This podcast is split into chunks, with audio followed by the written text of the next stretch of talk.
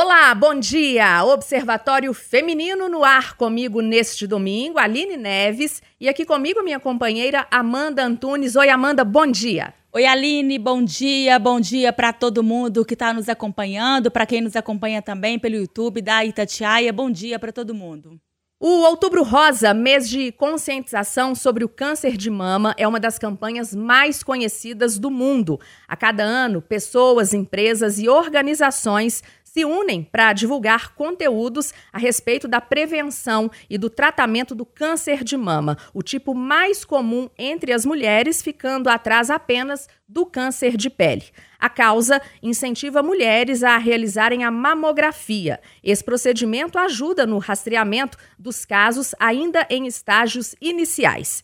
Eu entrei em contato com a Secretaria de Estado de Saúde e eles me informaram que neste ano, de janeiro até o dia 15 de setembro, foram notificados, segundo o painel de oncologia, 3.273 casos de câncer de mama aqui em Minas.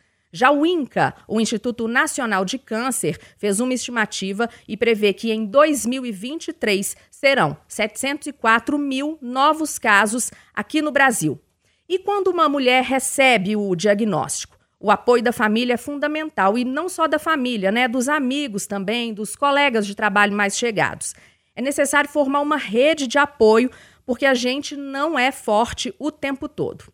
Falando nisso, existe um grupo chamado Pérolas de Minas, criado por mulheres que passaram pelo tratamento do câncer de mama e tem como objetivo apoiar e acolher quem está no tratamento promovendo a troca de experiência com aquelas que superaram a doença.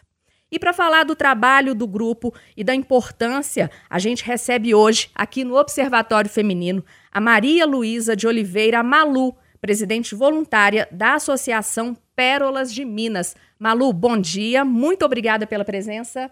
Bom dia, meninas. Muito obrigada pelo convite, pela oportunidade de falar sobre essa doença que impacta tanto as mulheres. Malu, eu ouvi uma frase nas redes sociais de vocês que é assim: uma ostra que não foi ferida não pode produzir pérolas.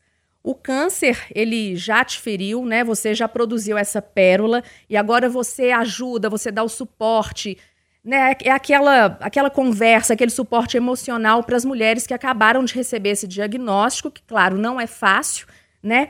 Como é que o grupo encontra essa mulher? O que que acontece ali quando a mulher procura o grupo? Que tipo de conversa vocês têm? O primeiro contato normalmente são pelas redes sociais, indicação dos médicos que conhecem o nosso trabalho, ou até mesmo por uma de nossas pérolas, né, que foi de alguma forma ajudada por nós. Ela indica alguém para participar.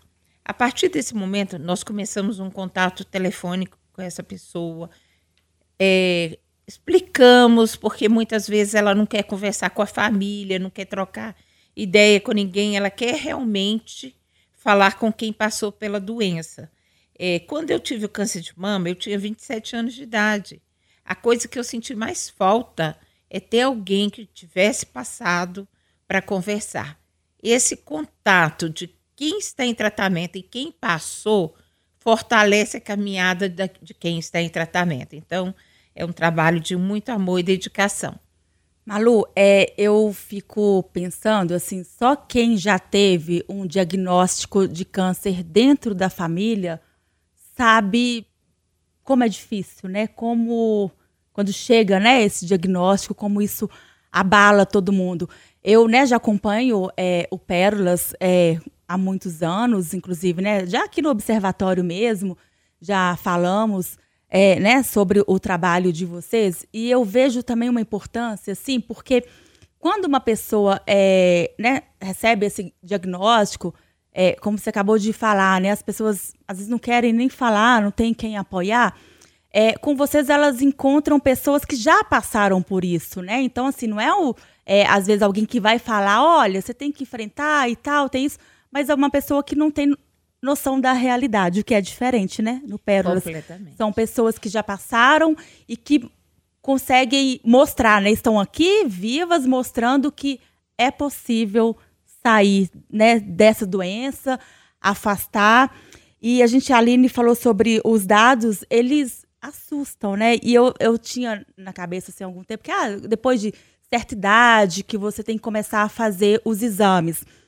Com, a sua história, 27 anos, você teve o câncer de mama, e a gente infelizmente acompanha tantos casos, né, de mulheres com 30 anos, 32 que têm o câncer de mama.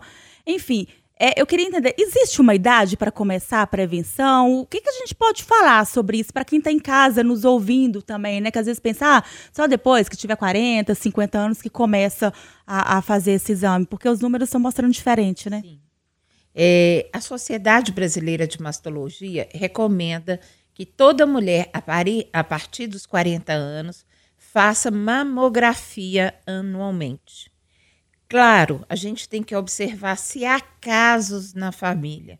Se houver casos na família, normalmente é, essa pessoa é, deve procurar um atendimento com mastologia 10 anos antes da data da pessoa que teve a doença e é um consta é uma constante busca para que se tenha saúde, porque o câncer de mama, quando diagnosticado no início, ele tem cura.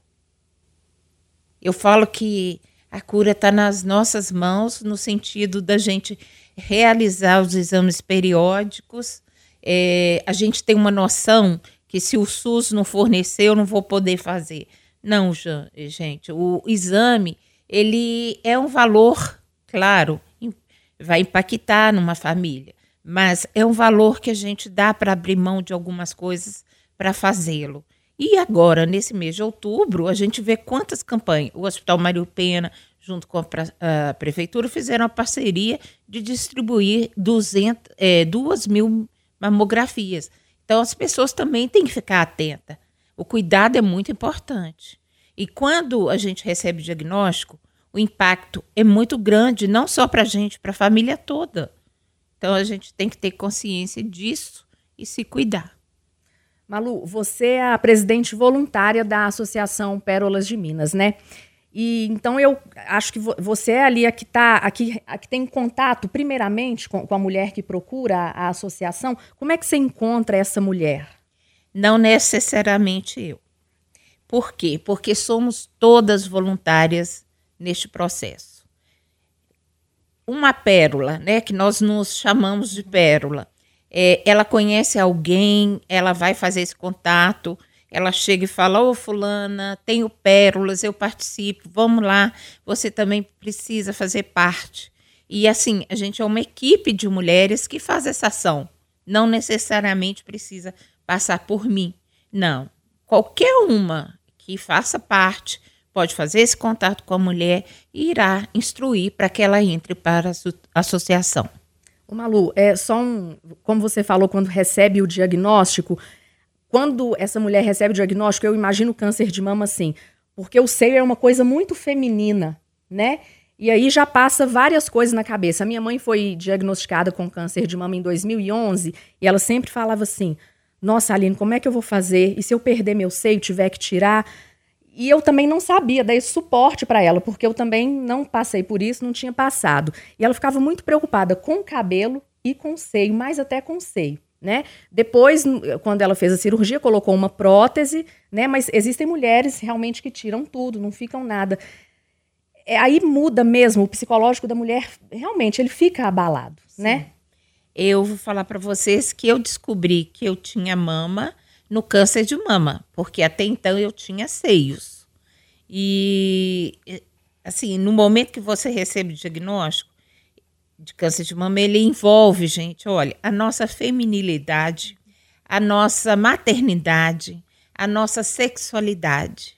Não é fácil você olhar para o seu corpo e ver que está faltando um pedaço ou tiraram a mama. Não é fácil. A gente sabe que a lei hoje, né, prevê reconstituição mamária, mas isso não é uma coisa, quer dizer que todo caso vai ser possível. Não, depende, cada caso é um caso. E aí é feito né, essa reconstituição, mas a, a preocupação maior, primeiro, é a queda do cabelo no tratamento da quimioterapia, e segundo, é realmente a aparência da nossa mama. Tem mulheres que não conseguem, conseguem nem ter é, contato íntimo com seus maridos. E sem contar também é, uma pesquisa que foi feita pela Sociedade Brasileira de Mastologia, 70% dos homens abandonam suas mulheres em tratamento do câncer de mama. É um... Então eu queria até falar, essa semana eu, eu li em algum local, assim, como é comum você chegar em um hospital e tem um paciente que é homem, ele sempre está acompanhado de uma mulher, né? Ou de alguém, ele está com algum, algum acompanhante. Já é muito comum você ter né, uma mulher que está em algum tratamento e ela está sozinha, não tem ninguém por ela. E a Pérola faz esse trabalho também, né? Porque é importante naquele momento da quimioterapia, né? O que a pessoa estiver fazendo, que ela tenha alguém para acompanhar, né, o Malu? E o que, que você percebe, assim, é baseada né, nessa pesquisa que você acabou de falar, das mulheres que acabam é, sendo abandonadas, né? Porque a gente sabe que, infelizmente, quando o homem está doente com alguma doença, a mulher está lá firme, né? Com ele, é, pelo menos na maioria sempre é. E assim, na sua realidade, no, no que vocês acompanham aqui, é, esta pesquisa ela mostra o que é realmente para a gente aqui. Olha, gente, é muito triste. A gente vê muitos casos, escuta muitos casos é, de mulheres que foram abandonadas. É, tem um caso interessante. É, há pouco tempo, uma colega nossa, né, da associação, me contou que quando ela recebeu o diagnóstico de câncer de mama, o marido dela é, saiu do consultório médico falando para ela que ele não ia ficar com ela, porque ela ia ficar muito feia e que ele ia ter vergonha de mostrá-la para os amigos. Isso passou, acho que um ano, ela ainda continua em tratamento e agora, recente, ele foi diagnosticado com câncer. É, eu acho isso uma, uma, uma crueldade você falar essa palavra para as pessoas. Quando nós chegamos nos hospitais, que a gente vai visitar as mulheres, e vai ali, entrega pulseira solidária, o nosso kit de lenços, é, quando a gente olha para essa mulher e fala assim: olha, eu estou te vendo aí, sei que não está fácil a sua caminhada, mas eu também já estive aí desse lado fazendo a quimioterapia, fazendo o mesmo tratamento que você está fazendo. Ela olha, o que? Você está maquiada, arrumada, é, você já esteve aqui, já estive aí nesse mesmo lugar. Então, o meu objetivo aqui hoje é falar para você não desistir. A gente tem medos, a gente acha que vai morrer, mas não vai. A gente precisa muito ter fé, esperança e muito amor à nossa vida que a gente vence. A gente sabe que para o câncer, claro, né, toda doença né, mexe com o corpo, mas o psicológico, isso acaba refletindo muito na evolução né, do tratamento. É. E é uma questão que adoece todo mundo em casa, né? E fica Olha, todo mundo até sem saber também como dar o suporte para a pessoa que está tratando. Tem um médico muito parceiro que é um mastologista, é o Dr. Gabriel Almeida, ele fala o seguinte: que quando uma mulher recebe diagnóstico de câncer de mama, mais seis pessoas da família dela ficam doentes. Porque a mulher tem que ser forte para ela e ser forte para os filhos, ser forte para o marido, para os pais. Então é, é uma rede. Ela ainda com a doença, morrendo de medo, ela tem que se superar para dar apoio e suporte para sua família. Não é fácil. Ô, Malu, quando você foi diagnosticada, já existia alguma rede de apoio parecida com a Pérolas de Minas ou ainda não? Eu não conheci. Não conheci. A sensação que eu tinha, assim, eu queria tanto é, encontrar alguém que eu pudesse conversar, que tivesse passado pela doença e estava bem. Gente, não tinha. Hoje eu já, já tenho 34 anos desse diagnóstico, né?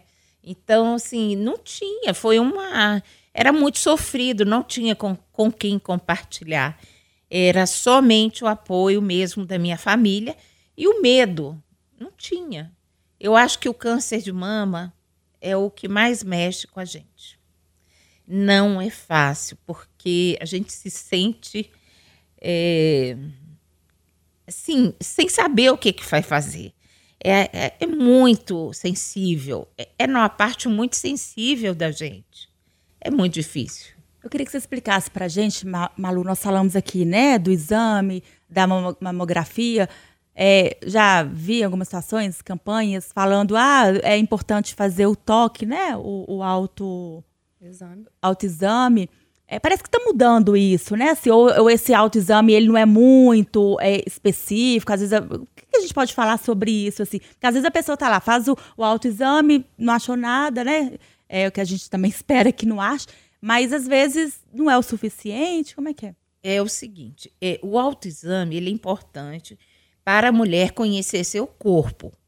Como nós, da Associação Pérolas de Minas, seguimos as orientações da Sociedade Brasileira de Mastologia, a Sociedade Brasileira de Mastologia recomenda que a mamografia é o exame que deve ser feito para diagnóstico de câncer de mama. Então, assim, o autoexame é autoconhecimento do seu corpo, que a gente precisa conhecer o nosso corpo. Mas a mamografia é que vai te orientar. Malu, o Pérolas tem. Ele foi criado em novembro de 2014. 2014. Então tem quase 10 anos, né? Uhum. E nesses 10 anos aí que você participou ativamente do, do grupo, tem uma história de alguma mulher que te marcou muito, assim? História triste ou história feliz? Ai, gente, eu vou. tem várias histórias maravilhosas que me impactam, que impactam a todas nós. Teve uma, gente, que eu estava saindo de uma clínica é, de oncologia, onde eu fui fazer um, uma palestra. Quando eu saí, eu peguei um Uber. E quando eu entrei no Uber, eu só queria encostar um pouquinho, que eu estava muito cansada, e o motorista começou a conversar. E eu falei, eu não posso ser mal educada. Aí ele começou a conversar comigo, perguntando se eu trabalhava naquele lugar, o, é, o que, que eu fazia, e eu estava com essa camisa. E aí ele começou a, a camisa do Pérolas, do né? Pérolas. Aí ele começou a falar assim: ali trata câncer de mama? Eu falei: trata. De repente, gente, esse homem virou para mim e falou assim: é, minha senhora, começou a chorar, começou a chorar, e aí ele falou assim: senhora, senhora, a senhora me desculpa, mas o, o, o meu marido, a minha esposa, eu estou aqui com o exame dela, acabei de pegar o resultado dela, e o exame que está aqui encaixado é, veio com o resultado que ela está com câncer de mama. E aí ele começou a chorar, ele não parava de chorar. Eu virei para ele e falei assim: para aqui. E aí ele parou. Eu comecei a conversar com ele, expliquei. E, me, e, e assim, na hora que ele parou de chorar, eu dei continuidade. Falei, agora vamos, você vai me levar para minha casa, então vamos juntos. Quando chegou na porta da minha casa, conversei mais com ele e falei assim: é, eu não. Ele falou: olha o exame. Eu falei: não vou olhar porque é questão ética. Quem tem que ver primeiro é sua esposa. Aí ele falou assim para mim: mas eu, o que, que eu vou fazer? O que, que eu vou falar? Falei: vai, ela vai ver o exame, você vai pegar o exame vão no médico que o médico vai orientar. E amanhã ou depois, se vocês quiserem vir aqui na minha casa, eu vou recebê-los. E foi assim. Eu os recebi lá em casa dois dias depois. Ela passou por todo o período de tratamento. É a Rosiane. É, é, passou todo o período do tratamento. E ficava pensando, ele era um, eles eram um casal jovem, né, de pouco tempo de casamento, e ela preocupada se ia ter filho. Aí, agora, esse ano, ela teve o Miguel, gente. Ah, que lindo. Então, para mim, isso é, é uma história que me marcou muito, que eu falei assim, gente, como pode? Eu estou passando, saindo, um homem com resultado de câncer de mama da mulher e me para. Eu falo assim que nada na vida da gente é por acaso. É aquele encontro que era para ser, né? Que a gente acredita muito que tá tudo certo, tudo que acontece.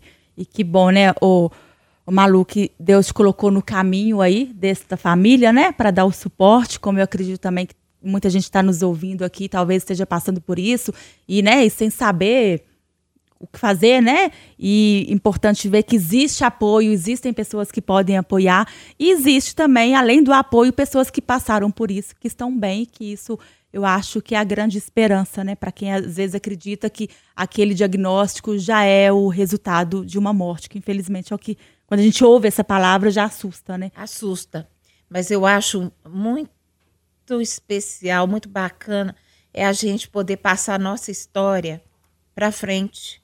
Porque quantas pessoas podem ser incentivadas com uma mensagem de uma pessoa que venceu a doença? Quando eu converso com alguém que fala assim, eu não quero falar nunca mais sobre o câncer, eu sinto pena. Porque eu sei que aquela pessoa tem muito para acrescentar, que vai ajudar, poderá ajudar outras pessoas. Mas a escolha é, um, é de cada um. Eu prefiro falar. Eu sou uma pessoa assim. É, eu fui criada com exemplos de pai e mãe e sempre ajudando as pessoas.